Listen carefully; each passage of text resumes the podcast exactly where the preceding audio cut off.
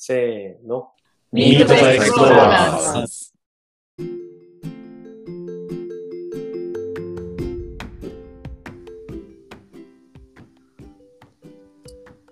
Meet the Explorers 12人目のゲスト循環器内科医のバニさんにお話を伺っています、えーここまではですねお子さんのお子さんじゃないですね子供時代からあの医師を、まあ、お父さんの影響もあって医師を目指すというところ。そして、えー循環器内科医になってドイツに行きましたというところまでを伺ってきました。で、ここからはちょっとそのまあカラフルなあの経歴の中をちょっと聞いていきたいなと思うんですけれど、ドイツでのお仕事伺ってもいいですか？どういったことをされてるんですかね？はい。えっ、と、ドイツではですね、あの、えっ、と、まあ、心臓の病気に対して、新しい治療薬を作るっていうことを目指す基礎研究をやっています。で、まあ、もっと具体的に言うと、まあ、マウスを使った動物実験ですね。で、えーそれで、まあ、あの新しい薬の、まあ、ターゲットを、まあ、見つけるというですねそういうものをやってます。であのまあ一人でやってるんじゃなくてあのいろんなあのバックグラウンドを持ってあの世界中から集まってきてる研究者の人たちと、まあ、チームを組んであのそういったプロジェクトをまあ、時にはこう自分が主導して行ったり、まあ、時にはこうサポーティブな立場として関わったりそういうふうで、まあ、いろんなプロジェクトを同時にあの並行してあの進めてるっていう感じですね。ああ、なるほど。あれ、その国際的な研究機関で、その共通言語はやっぱ英語ですよね。そうですね。そのプロジェクトっていうところを、あの一つ自分が引っ張る場合と、まあ、サポートでっていうようはいなお話が出たんですけれど、はい。そうなんですあのバニーさんと別でこうお話をする機会があった時にすごいこのサポートが上手だなって思ったことがあのあってですねはい。能力がその今みたいなチームで仕事するってところで身についたんですけど国際的な環境でサポートに回るってなんかより難しいんじゃないかと思ってそうですね。まあもともとの性格的な部分もあるとは思うんですけどまあそうですねやっぱりいろんなそういう関わり方お仕事の中で関わり方を知ったっていうのもあるかなとは思いますね。まあ、日本人同士でもそのだとまあまだせめてそのあの言葉じゃないところでも相手がどう思ってるのかなって感じるとかってこうしやすさがあるのかなとはい、多少思うんですけど海外の方ってその文化とか育ってきた環境も違うんでそこがすごく難しいんじゃないかなと。いや、思うもうおっししゃる通りですね、本当に。こう、やっぱりみんなく来てる、もともといる国も違うし、その専門分野も違うので、あのやっぱりそのそれぞれの主張とかですね、もう自分がこう想定している範囲外のことだったりっていうのは最初はたくさんありましたね。まあだけどやっぱりこう長年あの一緒にこうやってると、まあ、いろんなそういったことも尊重できるようになってきてるっていう面はあるかなと思いますね。なるほどなんかポイントではないんですけれど、はいどういうことを気にしてそのチームのメンバーの方を見てるとかどういうその人のことを知ろうとしてるとか、なんかそういったのってあったりしますか？こう例えばですねこうまあ一つ言うとこう休みの取り方とかなんですよね。おで例えばその同じプロジェクトの中にいるこう人の中にもこう1ヶ月まとめて休み取るみたいな人がいたりとか、まあ全然普通にあるんですよ。でそうするとまあその人が担当してるその部分の仕事がまあこう進まなくなっちゃう、まあ、当然ね、うん。そういうことが起こったりして、でまあこう日本でずっと仕事してきた感じで考えるとちょっとこうびっくりしちゃうんですけどうん。こう、まあ、それでもね、回っていくんですよね、なんなんなんだかんだね、あのプロジェクト自体は。なので、まあ、今は別にそういったことも全く気にならなくなってはきてますけどね。回るんですね。なんかそそうなんですよね。不思議と。う代わりの人がこいるわけではないんですよ。う、ああ、ではないんですね。はい。へえ、なんかその部分はまあ後に回したなりの進めそうですね。方をこう考えていくってことですか？ね。多分そういう感じだと思います。なるほど。こうあのお互いの持ち分をカバーし合ったりっていうことはあんまりないんですよ。うん。その仕事自体がこうすごく細分化されててこの人はここの部分この人はここの部分っていうような感じで一つのプロジェクトがあの分けられてるんですけどあのそこでこうじゃあこの人これできないからじゃあここれそれやっとくよとかうん、そういったことあんまりないんですよね。なんか、はい分担性がすごそうなんですね。く。はいえすごいあのやっぱそういうチームビルディングみたいな私もちょっと日々悩んでるのがあるんですね。ちょっともう一つだけ興味で聞くんですけれど、はいなんかその時にそのまあなんですかね、その人の仕事が終わらないと次に行けないって後工程の人がいるような仕事もあると思うんですよ。はいでそこからするとそのまあ1ヶ月休む人がいるとはい困るんで、その人のまあ上司とかにあのなんとかならんのかって言ってくるような絵はそのチームでは起きうるんですか？まあ、もちろんありますよ。そのすごくその重要なものだったりする場合はもしそこの部分が当然そのプッシュしたりとかっていうことはあります。その時にはその代わりというか上司なのかが動くんですか？うーんそうですねまあケースバイケースですけどうんまあそういったこともあるにはあるかなと思いますけどね。まあでも基本その分担性ですね。うーんまあ休みならしょうがないみたいな感じです、基本。まあ逆に言うと最初から分担がちゃんと分かれてるから困らないようになってるって。ことですかね。そうですね。なるほど。あ、いや、ありがとうございます。あの、はそもそも生産性も高いってところで、あのまあ、国際的なプロジェクトなんで、またちょっとはい。完全にドイツが当てはまるわけではないかもしれないですけど、やっぱ日本だと難しいのがどうやってこう、そういった国とかメンバーで解決してるのかなという、ちょっと興味があって聞いてしまいました。そうですね。だからその自分の仕事には責任を持つし、うん、その相手の持ち分に関してはこうリスペクトするし、で、まあお互いの事情を尊重しつつっていう感じですかね。なるほど。やっぱ尊重っていうところはやっぱすごく大事なんですね。そうですね。そういったこうプロジェクトの進め方っていうのはやっぱちょっと違うかなっていうのは思いますね。ああ、日本とってことですか？はい。こうやっぱり日本だと僕もそのこれもやってあれもやってっていうのをこう自分の持ち分がすごくこう広かったですけどまあ今やってるのは自分の得意なことをこう専門的にやるっていうスタイルが結構強くてその自分の専門性を生かしていろんなプロジェクトのその自分がこう役に立てる部分だけ関わるっていう感じですかね。ファンクションとしての仕事って感じなんですかね。ですかね。うーん、なるほど。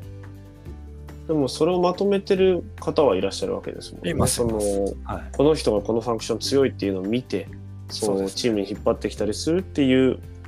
はいすごい方が多分いるんですよね、各それプロジェクトはスーパーバイザーっていうのがいますね。ほど。うん面白いですね。そうですね。あとはその協力関係の構築とかもめちゃくちゃ速やかなんですよ。はい例えばこう自分のわからないものがあって、こうそれを分かる人がどっかにいるとするじゃないですか。はいはいはい。でその人にコンタクト取ったらじゃあちょっと Zoom でディスカッションしようよみたいな感じにすぐなってですぐそのコラボレーションのこう取り決めしてっていう感じがすごい速やかですね。おー人と人がつなつながるというのが早いというか、必要な人を呼び込むのがスムーズってことですかね。そんな感じですかね。カジュアルっていうかえー、そういう感じはありますね。ポンポンポンってそういうのをは運んでいきますね。それはなんかこうバニーさんから見て文化的なもんだと思いますか？それともその欧米の仕事の一般的なスタイルなんですかね？うーんちょっとわかんないんですけどね。まあでも、なんていうか、ドイツ全土でそういった風潮は感じますね。あの施設の外の人にコンタクトを取ってもそういった感じでことは運んでいくので、なるほど。はいいやもうこの話だけでなんか30分ぐらいいきそうだったんで、ちょっとこの辺で一旦、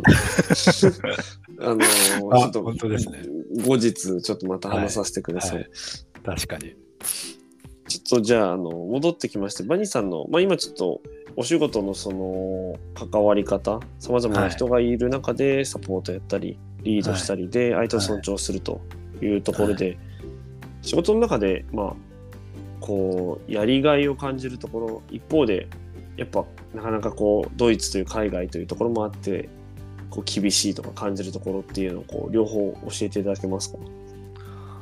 そうですね仕事で言うと、うんまあやりがいっていうのはやっぱりその世界中のこう人たちと一緒にこう一つのものに関われるっていうのはすごくやりがいを感じてますね。で、まあ、僕はもともと日本生まれ日本育ちで海外に住むのもこれが初めてなんですけどうん。あのーやっぱり最初はどのねその外国どの国の人たちもこうちょっと自分と違うみたいな感じでこう、まあ、どうしても見ちゃうんですけどうん。まあ、えー突き詰めていくとみんな同じこう人間だなっていうかみんな地球に住んでる人類の一人なんだなっていう感じもしつつまあ一方でやっぱりその出身国のアイデンティティをあの感じたりとかまあおそらく自分もそういったものをこう表してたりはすると思うんですけど、まあ、そういうこう同じ人間としての面とそれからそのバックグラウンドが違うこう多様なあ人の集まりっていう面と、まあ、両方ある中で一つのこうプロジェクトにこうみんなで関わるっていうのがすごくやりがいはあるし面白い体験だなっていうふうには思ってますね。あーいや、非常にあの、素晴らしいお話をしていただいてありがとうございます。なるほどな。いや、それだけあの言語化してるっていうところも素晴らしいです。すごいなんか宇宙飛行士の仕事にも通じるそうですね。それは喜びだなと思。って、はい。近いものを感じました。なんか伺っていて。そうですね。似たようなことはエントリーシートにも書きました。やっぱりそうそうですね。一方でじゃあ、厳しい、きついとか難しいと感じるところってどういうところですか？そうですね。まあこれちょっと仕事に関わるわけでもないかもしれないんですけど、はい。やっぱりその外国人としてあの暮らすっていうのはあの社会的なマイノリティの立場になるということと等しいんで、まああの結構そのなんていうか、まあ、苦い思いしたりとかっていうことはちょいちょいあるんですよね。まあ、あの自分がそのセンシティブになりすぎてるのかもしれないけれども、はい。こうドイツ人に対しての対応とちょっと違う対応されたりとかうーん。いう場面っていうのはまああの時々あったりとかあとはまあ言語がふあこうスムーズにあのいかなくいかない分だけこう苦労が多かったりとかっていうのはありますねどうしても家族で暮らしてるのであのそういった社会外国としてのこう社会で生きていくっていう面でやっぱり大変な面はかなりありますね。なるほど。はい。まあでもそれもこうまあ大変な時はめちゃくちゃ大変なんですけどまあそれなんとかなっていくんで、結局あのすそういうのを過ぎれば、まあ、そういった経験もまあ大事な経験かなっていうふうには思いますけどね。お子さんにとっても、まあ、バニーさんにとってもということですね。そうですね。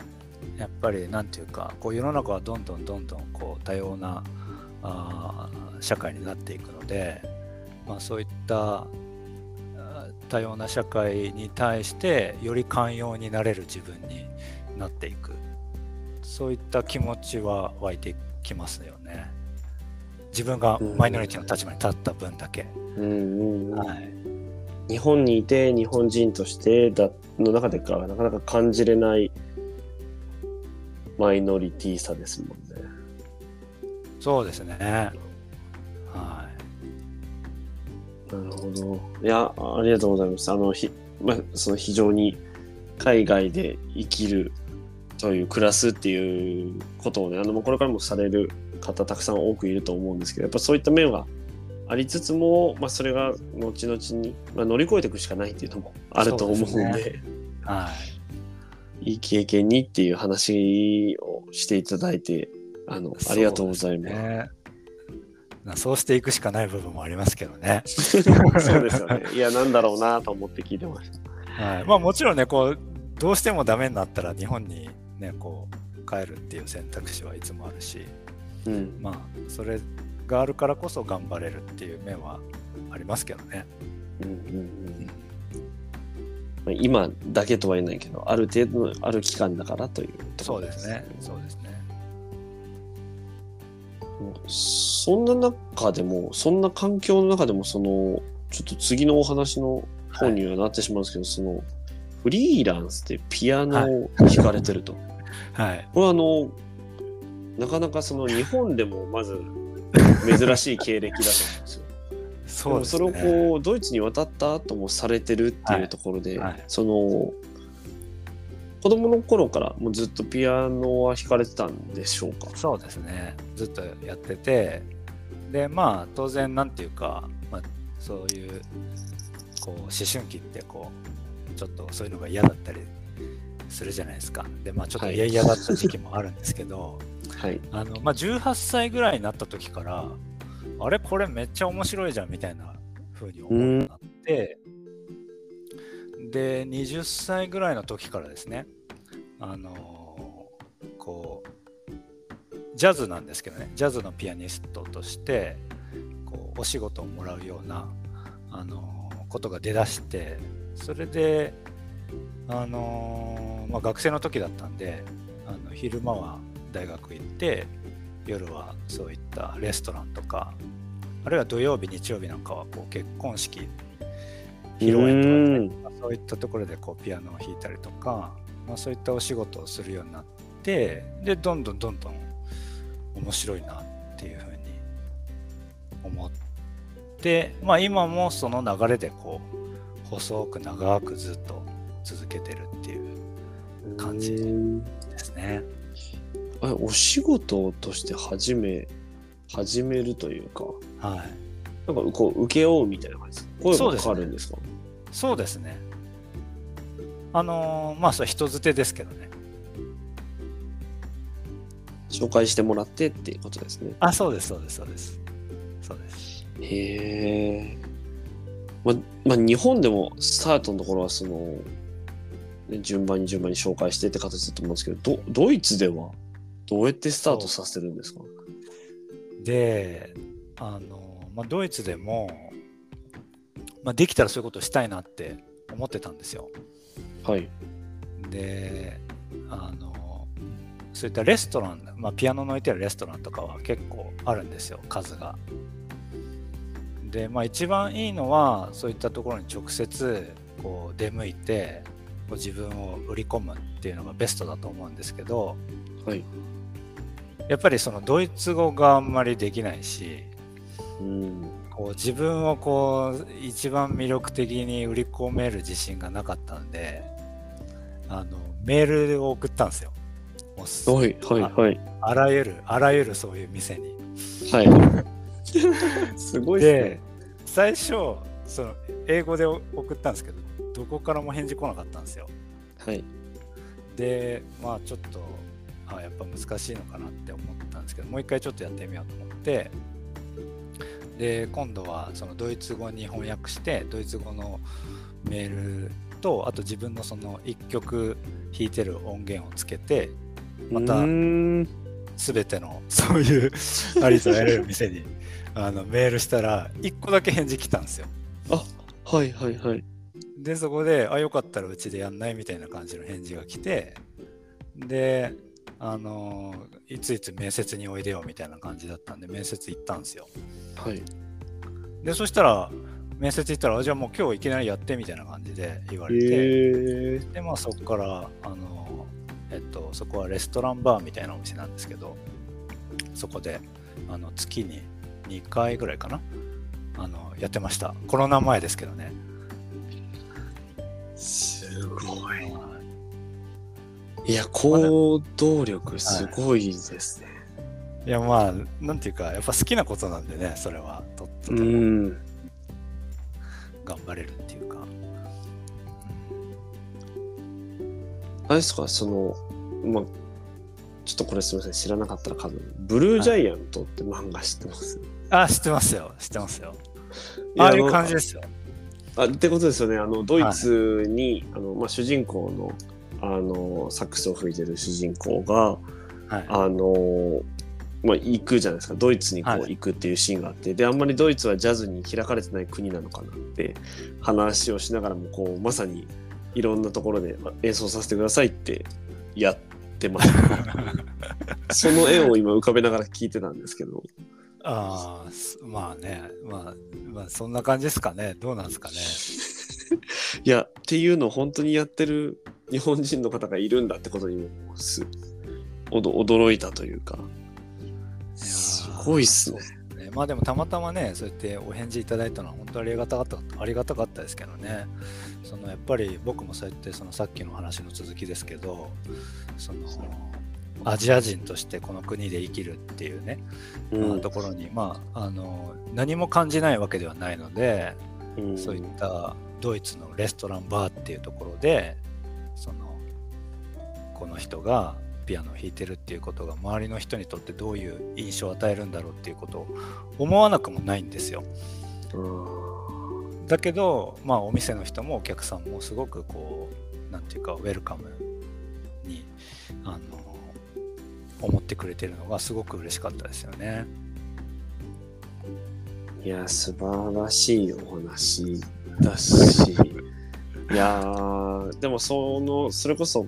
そこでもやれるんだっていう自信にもつながりますよね絶対。そうですね、それは思いますよね。そのまあお店の人とかお客さんとかっていうのはその普段研究所でこう一緒に仕事してる人とは全然こうなんていうかジャンルの違う人たちなんですよ。うんうんうんでまあそういう人たちともまあそういった絆を育んでまああの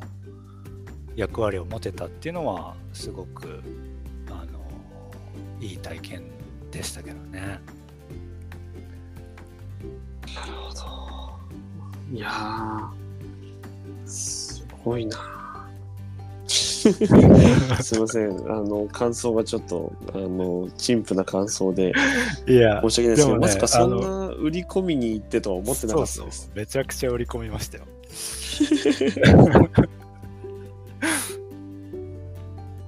それあれですか、行って結構すぐの時に売り込みになるんですか？あそそうですね行ってすぐですね。うんあまあもちろんそのなんていうか研究所の仕事的にあ、うんうん。あの大丈夫そうだなっていうのが分かってからですけどね。であの僕のボスもすごく応援してくれてるんですよ。そういった活動自体を。そうなんですね。はい。なんであのそういった職場の理解を得て信頼関係をき築いてからですねけどね、まあ、そういった動きをしたっていうのはいや、すごいですね。その自分が、まあ、その得意で、まあ、得意っていうのもあれだし、好きっていうところを海外に行ってもブレずにやるって、そしてそれがこうできたっていう自信になるってすごくいい経験ですよね。ですねまあちょっとコロナでねその後あなくなっちゃいましたけどねそろそろでもまたどうなんですかね。そうですね様子見つつなるほど。いや、ありがとうございます。あの、ピアノを弾かれてるということはですね、もちろんそのジングルも頼んでるので知ってたんですけれど、まさかそんな、あの、打って出て、こう、弾いて、弾かれてるっていうことは、あの、思ってなかったんで、そんな感じでしたねもちろんねそれもエントリーシート書きましたよ もうエントリーシートにそんなに書く欄あったかなってぐらいエピソードありますね。またでもそのねピアノを弾かれてるっていうこともすごいこのバニーさんの性格というかこうアイデンティティとしてこう一つあるのかなとも思うんでなんかその辺がこう宇宙飛行士ってとことのつながりも後ほど聞いてみたいなってあのはい思いました。はいぜひいや、ここまであの、ありがとうございます。すごい、ドイツ編ですね。もうバニースケドイツ編、バネスケドイツ編ですねこれ。すごいいいお話聞けて、途中でちょっと僕の興味であの仕事の話にちょっと チームビルディングにちょっと入りかけたんですけど、はい。はいあの無事脱出してあの、ピアノのお話も聞けて、いや、ありがとうございました。いえありがとうございました。ちょっとこの後はですね、いよいよ、ちょっと選抜試験も、あの、伺いたいことたくさんあるので、はいその辺を聞いていければなと思ってますので、よろしくお願いします。はい、引き続きよろしくお願いします。ここまでありがとうございました。ありがとうございます。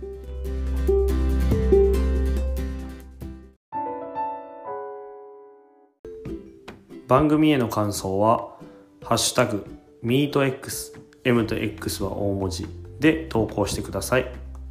また、こんな人に出演してほしい、私が出演してもいいよという方は、その旨も書いていただけると嬉しいです。よろしくお願いします。